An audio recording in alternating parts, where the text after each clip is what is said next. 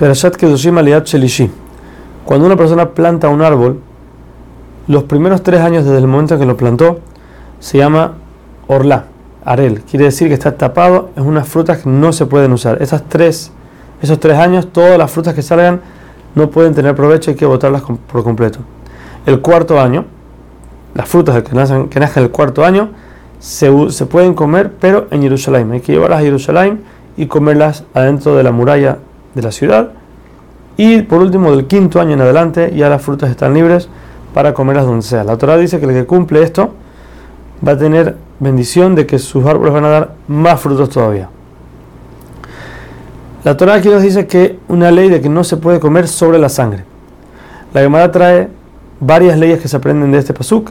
Entre ellas tenemos que si una persona trae una ofrenda de las que se pueden consumir, es prohibido empezar a consumirla hasta que no se salpique la sangre en el altar.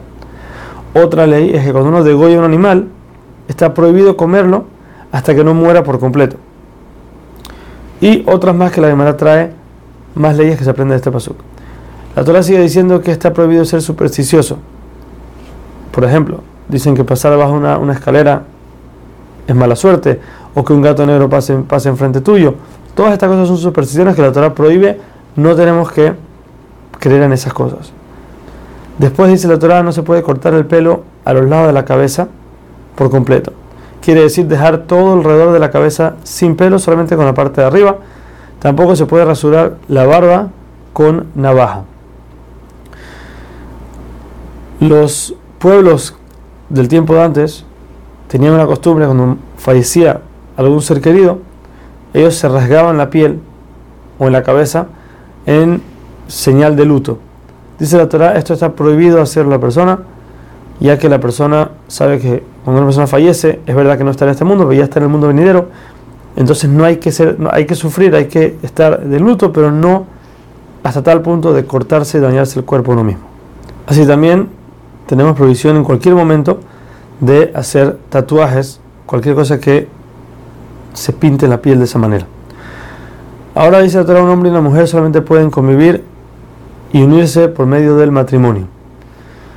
Sobre el Betamikdash dice la Torah, no se puede entrar con zapatos, con tu bastón, con tu billetera, tu cartera, tampoco con los pies sucios. Aunque la Torah ordenó construir el Mishkan, el Shabbat va primero. Shabbat no se puede construir el Mishkan, no se puede hacer ningún trabajo, ninguna tarea de las que sea del Mishkan. Dice la Torah que está prohibido ir a aconsejarse con hechiceros y videntes, gente que ve el futuro. El que hace eso es repugnado por Hashem, ya que está, como diciendo, buscando las cosas en otro lugar, no tiene confianza en él. En esos tiempos la Torah habla de dos tipos de hechiceros, uno en el cual de alguna forma, de alguna forma él ah, salió una voz de debajo de su axila, otro tomaba un animal que se llamaba Yadoa, él tomaba un hueso de este animal, se lo ponía en la boca y por medio de hechicería el hueso hablaba y decía el futuro. Dice la Torah cuando uno pasa al lado de una persona sabia de la Torah, una persona sabia, está pasando al lado de él, uno tiene que pararse enfrente de él, tiene que respetarlo. Significa que no puede hablar mientras él está hablando, contradecirlo, no sentarse en su lugar. Aquí la Torah también, como vimos eh, en otro lugar, que una persona que da consejo, tiene que dar consejo bueno, no puede dar un consejo malo. Allá la Torah dijo que uno tiene que tener temor a Shem, ya que es algo que está dentro del corazón y nadie sabe si en verdad fue un consejo bueno o un consejo malo. Aquí también la Torah dice que tiene que tener temor a Shem. ¿Por qué? Porque uno puede decir, verlo de lejos a la persona, no se quiere parar, baja la cabeza como si fuera que no está viendo. Nadie sabe que es verdad, solamente Hashem. Hashem sabe, que, tienes que tener temor a mí, y si lo viste, tienes que pararte.